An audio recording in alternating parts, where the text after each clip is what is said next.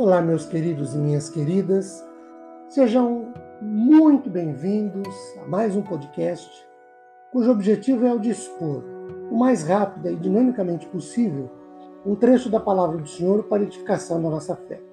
Meu nome é Ricardo Bresciani, eu sou pastor da Igreja Presbiteriana Filadélfia de Araraquara, situada na Avenida Doutor Leite de Moraes, 521, na Vila Xavier. É uma grande alegria levar a todos vocês mais uma reflexão bíblica. Hoje, a partir do Salmo 138, 138, verso 2, que diz, verso 3, que diz assim: No dia em que eu clamei, tu me acudiste e alentaste a força da minha alma. Este Salmo 138 começa com o rei Davi, no verso 1, rei de Israel, fazendo a afirmação de que ele, Davi, na presença dos poderosos, de acordo com a edição revista e atualizada de Almeida, ou ainda na presença dos deuses, de acordo com a revista e corrigida também de Almeida, cantará louvores, ou renderá louvores, ou cantará, honrará e glorificará o nome do Senhor.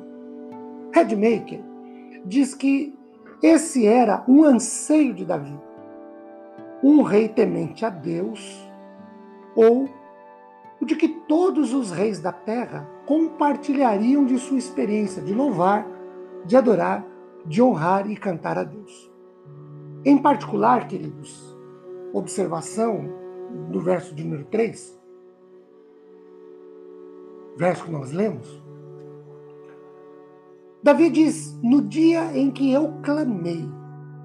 E aí, ele apresenta dois resultados bem objetivos do seu clamor, dessa petição dele a Deus.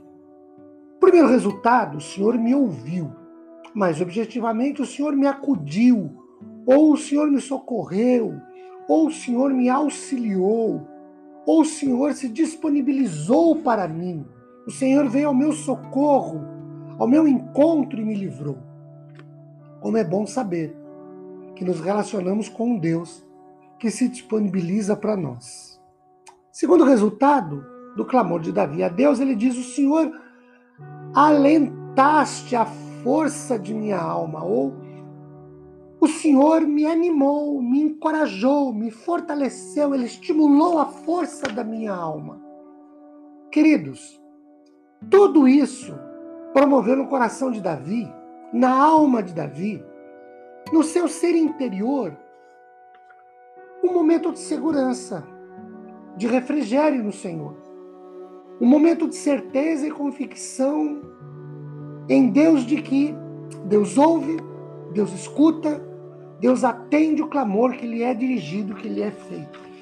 Queridos, nós também podemos nos dirigir a Deus e devemos nos dirigir a Deus com essa certeza. Ele nos ouve, ele nos escuta, ele nos atende e como resultado, ele nos anima, ele nos encoraja, ele nos motiva, ele nos dá força para prosseguir. Meus queridos e meus amados, que Deus nos abençoe ricamente, disponibilizando Sua graça a nosso favor após meditarmos em Sua palavra. Fiquemos todos na paz do Senhor. Amém.